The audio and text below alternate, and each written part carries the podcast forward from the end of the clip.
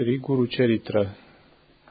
Рассказы о воплощениях Аватхуты Дататреи.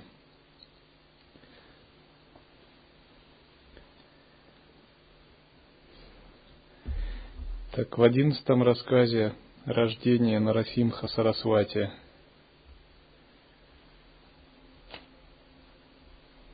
говорится о том, как Амбика, получив благословение гуру Шрипада, забеременела.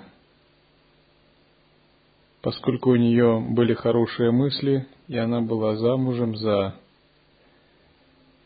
практикующего преданного Шивы. И когда она родила, родила ребенка, все были поражены, поскольку астрологи предсказывали, что ребенок будет мировым учителем, будет обладать восемью ситхами и девятью видами знания. Астрологи говорили, что она родила воплощение Бога, и он не будет связан мирской жизнью.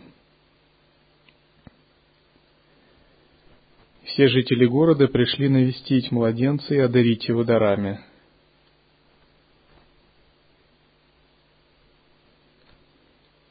и на двенадцатый день ему дали имя Шалиграм. Однажды мать сказала мужу, что у нее недостаточно грудного молока для ребенка, и попросила привести его корову. Ребенок засмеялся и коснулся ее груди правой рукой, и немедленно молоко потекло так, что ее одежда стала влажной от молока.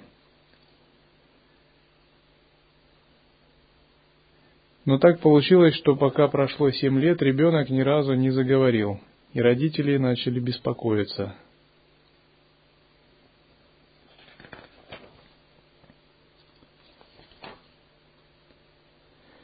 И родители беспокоились, что нельзя провести церемонию священной нити брахманской, поскольку он не смог бы произнести мантру Гаятри. Но ребенок жестами успокоил родителей. Затем они говорили, мы думали, ты будешь большой надеждой, будешь о нас заботиться в старости, а ты не мой. Но затем ребенок пошел, принес в дом кусок железа, посмотрел на него пристально и превратил его в золото. Родители были поражены и дали ему еще один кусок железа. Он снова превратил его в золото.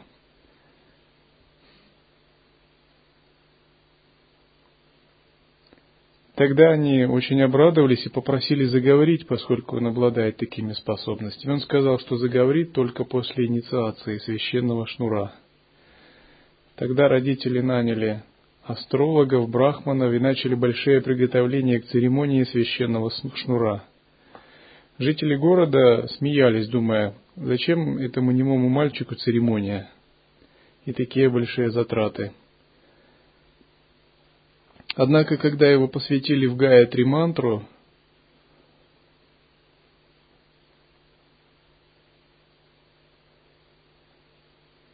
мальчик сразу заговорил, и он произнес слух мантру Гаятри. И когда после Гаятри мантры мать ему по традиции сказала «Учи веды, соблюдай традиции», живи в соответствии с дхармой и живи пищей, которую получишь подаянием, мальчик неожиданно начал читать Ригведу. Когда ему второй раз произнесли, он прочитал Яджурведу. А когда ему дали ритуальное подношение третий раз, он прочитал Самоведу наизусть. Все онемели от изумления, видя немого мальчика, поющего веды, и они говорили, это воплощение Бога. После церемонии мальчик сказал, «Поскольку ты мне сказала жить на подаяние, там были такие слова,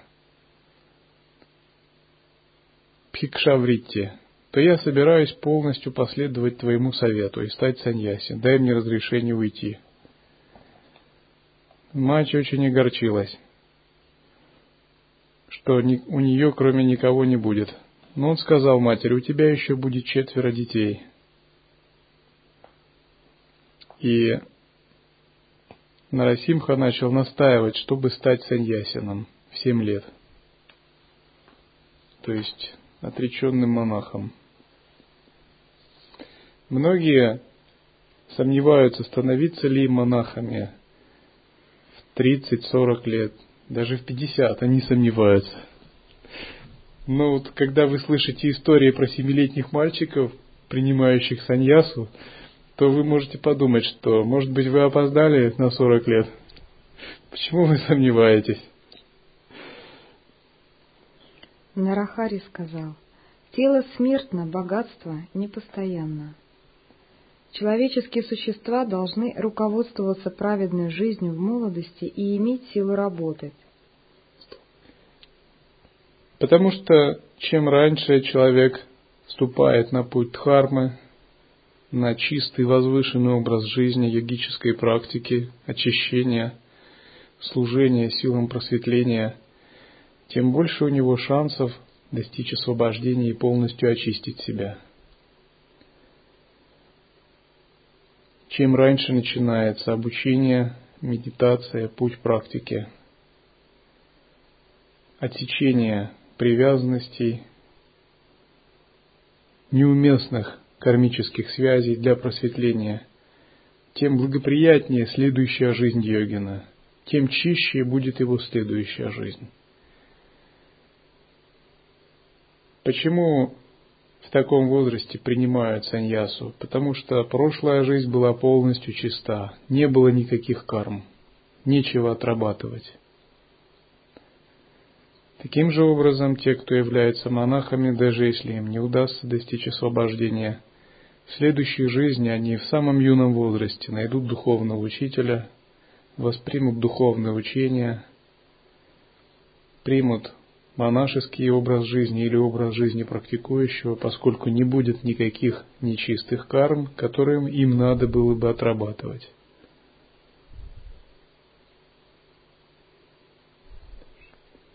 Тот, кто покорил смерть, поймет, что тело бренно, жизнь коротка и непостоянна, как вода. Жена, дети, богатство — ничто не вечно и непостоянно. Мирская жизнь похожа на сон. Потерянное время никогда не возвращается. Когда идет дождь, вода не сохраняется в растениях и деревьях надолго. Подобно этому человеческие существа однажды должны умереть. Это безусловно.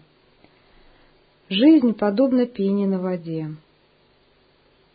Цветы жасмина быстро расцветают, но также быстро отцветают.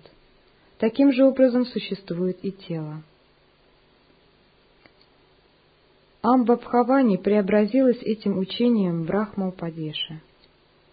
Она поклонилась Нарахаре и сказался, «Оставайся с нами, пока не родится у нас другой сын, иначе мы долго не проживем». Итак, он остался с родителями еще на один год. Даже ученые люди приходили к нему учить веды. Он стал известен во всем районе. Через какое-то время Амба Бхавани родила двойню. Тогда Нарахари сказал матери — Арахари – это другое его детское имя. То есть часто в Индии детям дают, кроме имя данного при рождении, какое-нибудь временное детское имя. Ну там Мунна, Папу, Нарахари, что-нибудь смешное такое. И до обряда наречения шнуром называют ребенка вот таким детским именем. Твое желание исполнено – еще двое мальчиков и девочка родятся у тебя, и они будут жить долго. Теперь разреши мне уйти. С тяжелым сердцем родители сказали Нарахаре, «Ты наше семейное божество, Куладевата. Мы виноваты, что говорили грубо с тобой, но это потому, что мы любим тебя». Нарахари успокоил их и сказал, «Не беспокойтесь, я приду к вам, когда вы вспомните обо мне». Служите Ишваре, и вы будете освобождены. Я навещу вас через двадцать один год. Сейчас же я должен отправиться в паломничество и встретиться с ситхами. Он показал им свою настоящую форму и отбыл с разрешения родителей. Все жители этого места пришли проводить его. В одном из рассказов также я читал, говорится о Нарисимхе Сарасвати, что его мать очень упорно не желала отпускать Саньясу. И когда она уже исчерпала все доводы, и он все равно сказал, что он станет Саньяси, она сказала, ты не имеешь права воровать мою собственность. Он спросил, а что значит твоя собственность? Она сказала, твое тело вышло из моего тела. Я его а, кормила и питала, значит, это моя частная собственность. Если ты возьмешь, ты нарушишь закон Дхармы и своруешь ее.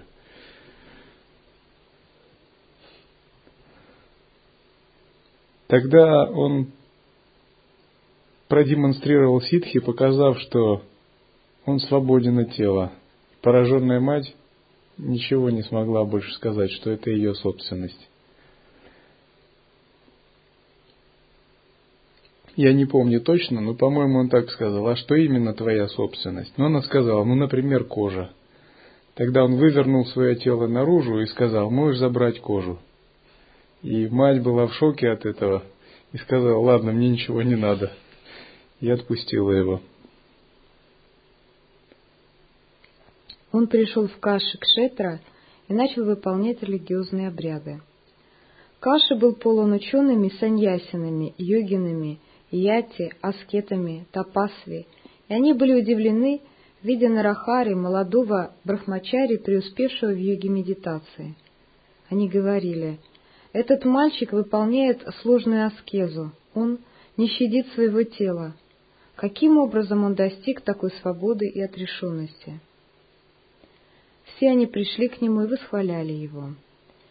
Среди них был старый саньясин по имени Кришна Сарасвати. Однажды он сказал другим аскетам, «Этот Брамачари необычный мальчик. Он хорошо известен повсюду. Это сам Нараяна. Мы посвятим его в саньясины, и он станет гуру. Он будет мировым учителем». Все аскеты согласились. Затем они пришли к Нарахаре и сказали, «О, молодой аскет, в этой юге люди критикуют саньясинов. Чтобы сохранить и поддержать институт саньясы, и для хорошего существования и процветания людей вам следует разрешить нам инициировать вас. Нарахари с уважением отнесся к просьбе и позволил старому Кришне Сарасвати инициировать себя в саньясины. Ну, в другом варианте говорится, что старцы, йогины, а, аскеты онемели, когда увидели, какими способностями обладал этот мальчик. И они сказали, мы видим, что ты за пределами нашего понимания, и ты не нуждаешься ни в формальных посвящениях, ни в каких-либо саньясах или в других ашрамах, поскольку ты находишься за пределами. Но для того, чтобы поддержать монашество, пожалуйста, прими эту церемонию и прими статус монаха именно, саньяси, для того, чтобы укрепить дух практикующих это будет самое лучшее твое служение Дхарме. И он, конечно, согласился. Затем они дали ему имя Нарасимха Сарасвати. Когда Бог принимает воплощение в человеческой форме, он должен вести себя как обычное человеческое существо. Давным-давно Бог принял воплощение как Рама и Кришна, и в то время Васиштха и Сандапани были их гуру. Подобно этому Кришна Сарасвати был гуру Нарахари. После того, как он стал саньясином, Нарасимха Сарасвати начал проповедовать и объединять значение вет. Он стал самым известным в Каше. Множество людей стали его учениками. Через какое-то время он и его ученики отправлялись в святое паломничество. Они отправлялись по всему миру, затем пошли в Ганга-Сагар, а оттуда в Праяг. Он посвятил Брамина по имени Мадхав Саньясины, назвав его Мадхав Срасвати, и посвятил его в учение Брахмана. Шри Гуру Чаритра подобно Камадене и удовлетворяет все желания. Тот, кто слушает ее, получает знания и достигает всех пуруша... пурушартас. Ситхи, совершенство. Что означает слушание историй? Слушание истории – это подобно даршану, подобно инициации. Вы просто настраиваетесь на это кармическое видение, и самопроизвольно происходит гуру-йога. Милость страдающим. Шри Гуру оставался в Праяге некоторое время. Много людей стало его учениками. Среди них было семь значительных учеников, а именно Бала Сарасвати, Кришна Сарасвати, Упендра Сарасвати, Мадхав Сарасвати, Садананд Сарасвати, Джняна Джиоти Сарасвати и Ситха-йоги.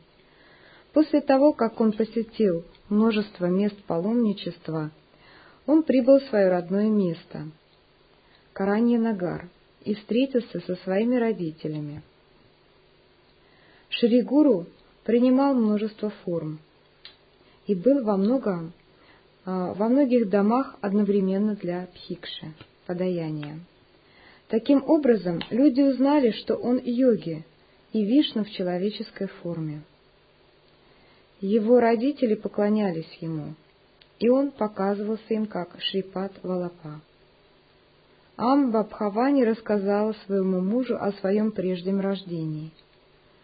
Они молились ему, чтобы он спас их от мирской жизни. Гуру сказал им, «Семья, в которой кто-то принимает саньясу, достигает освобождения в течение сорока двух поколений.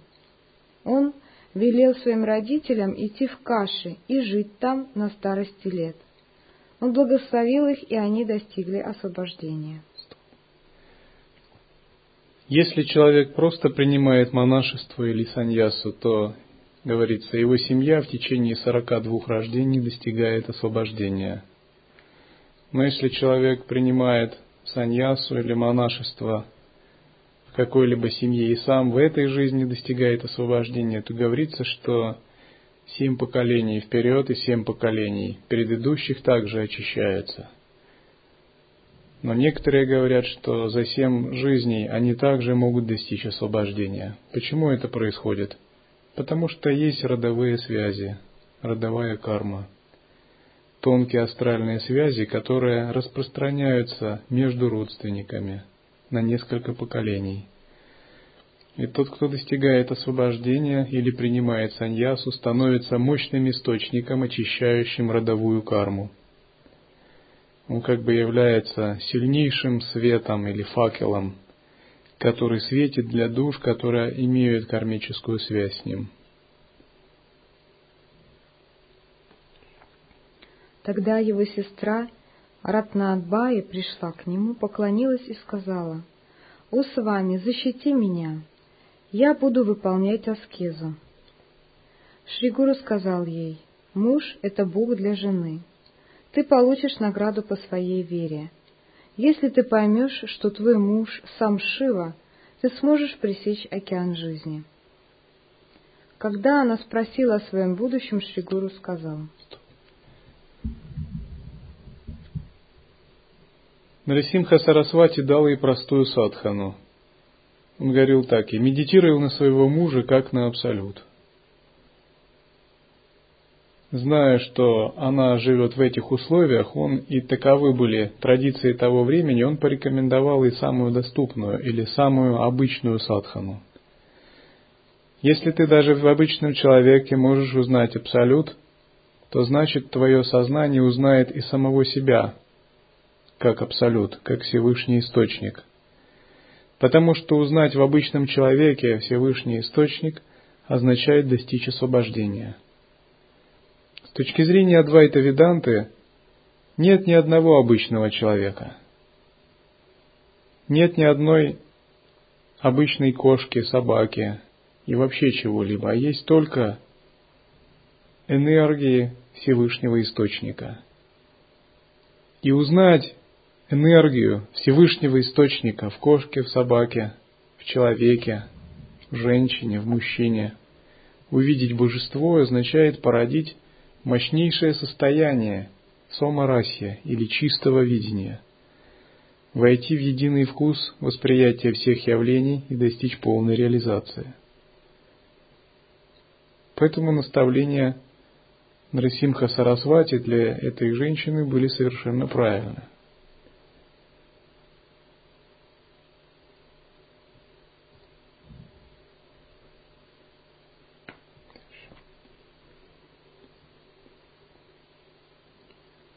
Шигуру сказал, «В своем предыдущем рождении ты ударила корову.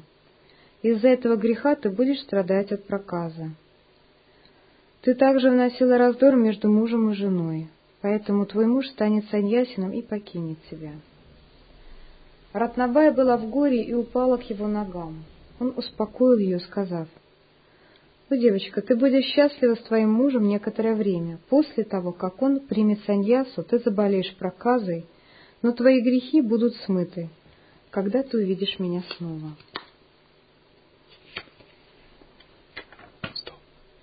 Почему существует воздаяние за нечистое деяние? К примеру, почему, ударив корову, она должна была заболеть проказой? Или почему ее муж должен был ее оставить из-за того, что она вносила раздоры в, прошлых, в прошлом воплощении? Потому что, совершая какое-либо действие, ум порождает пхаву, мироощущение, то есть атмосферу. Если это действие негативное, то, соответственно, порождается негативная пхава – создается отклонение или избыточный потенциал. То есть создается конкретно какое-то нечистое состояние ума. И это нечистое состояние ума резонирует и притягивает вселенские шакти, силы. К примеру, если это разрушительное состояние ума, разрушительная бхава, соответственно, оно резонирует и притягивает разрушительные силы или тиротхана шакти если это тенденция ума вуалирующая, затмевающая, томасично оно притягивает соответствующие силы. И эти соответствующие силы уже наладили связь с этим существом. И может они не сразу проявляются, но говорится, что карма проявляется тогда, когда созревают условия. А пока условия не созрели, Э, эти кармические силы ждут своего часа, находясь в скрытом латентном состоянии.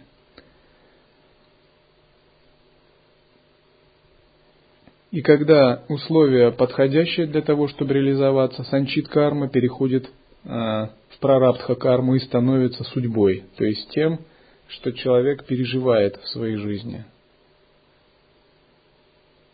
и услышав такие как бы пророчества Нарасимха Сарасвати, женщина очень огорчилась и зарыдала.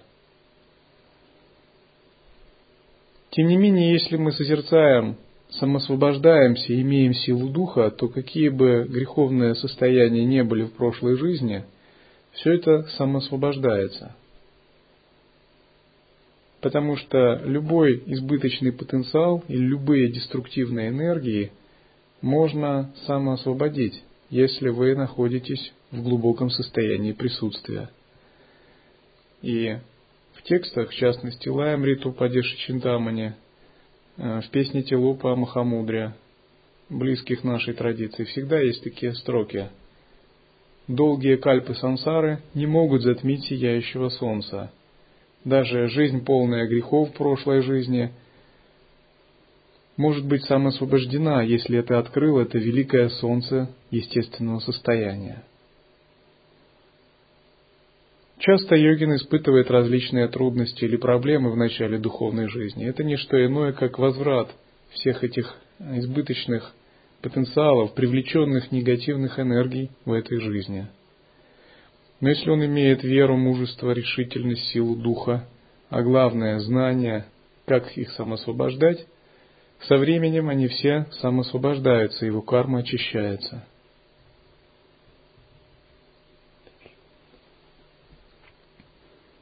Шри Гуру пришел в Триамбакешвар, затем в Маджарика, где Муни Мадхаварания увидел его в медитации и пришел к нему. Шри Гуру благословил его и сказал, «Ты поклоняешься Господу Нарасимхе каждый день, поэтому Бог появится перед тобой как Нарасимха. Оттуда он прибыл в Брахмешвар и пошел со своими учениками для омовения в Гадаваре. В это время Брамин, страдающих от невыносимых болей в желудке, катался в мучениях на берегу реки, и его боль была так велика, что он решил покончить жизнью. Его болезнь заключалась в том, что боли начинались, как только он съедал пищу. Поэтому он ел только фрукты. но в день Маханавами он съел много еды. В результате боль стала сильнее, чем когда-либо ранее. Он был сломлен горем и сказал, «Я собираюсь умереть, я грешен. Пища питает все человеческие существа, но для меня это яд. Будет лучше, если я умру». С такими словами он привязал камень к животу и пошел топиться. Он мысленно молился Богу, говоря, «Я родился грузом на этой земле, я никогда не делал пожертвований едой, ни даже водой. Теперь беда же свалилась на меня из-за грехов в моем прежнем рождении. Я не знаю, попрекал ли я своего гуру за что-то или обижал моих родителей». Шри Гуру увидел человека, пытающегося утопиться, и велел своим ученикам привести его к нему. Они вытащили человека из воды и привели его к гуру. Гуру — это Калпатхару, дерево, удовлетворяющее желания для нуждающихся спастись, для беспомощных и сочувствующих, для страдающих. Он сказал Брамину, «Нет большего греха, чем самоубийство. Почему ты хочешь остаться жизнью?» Брамин сказал, «О, Ядхисвара, я рожден не имеющим никакой ценности. Если я ем, то получаю сильные боли в животе. Это становится невыносимо. Как я могу жить?»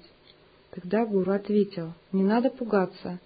Я дам тебе очень хорошее лекарство от твоей болезни. С этого момента ты исцелен. Сегодня ты сможешь есть все, что захочешь». И Брамин благоговейно поклонился гуру. Немного позже чиновник деревни пришел на берег реки и увидел Шригуру и преданного, и простерся перед ними. Гуру спросил его, кто ты, где ты живешь? Человек ответил, меня зовут Саямдева, и я живу в Кадагандже. Я брамин и нахожусь на службе мусульманского царя. В течение года я работал как чиновник по сбору налогов в этой деревне — но твой даршан очистил меня.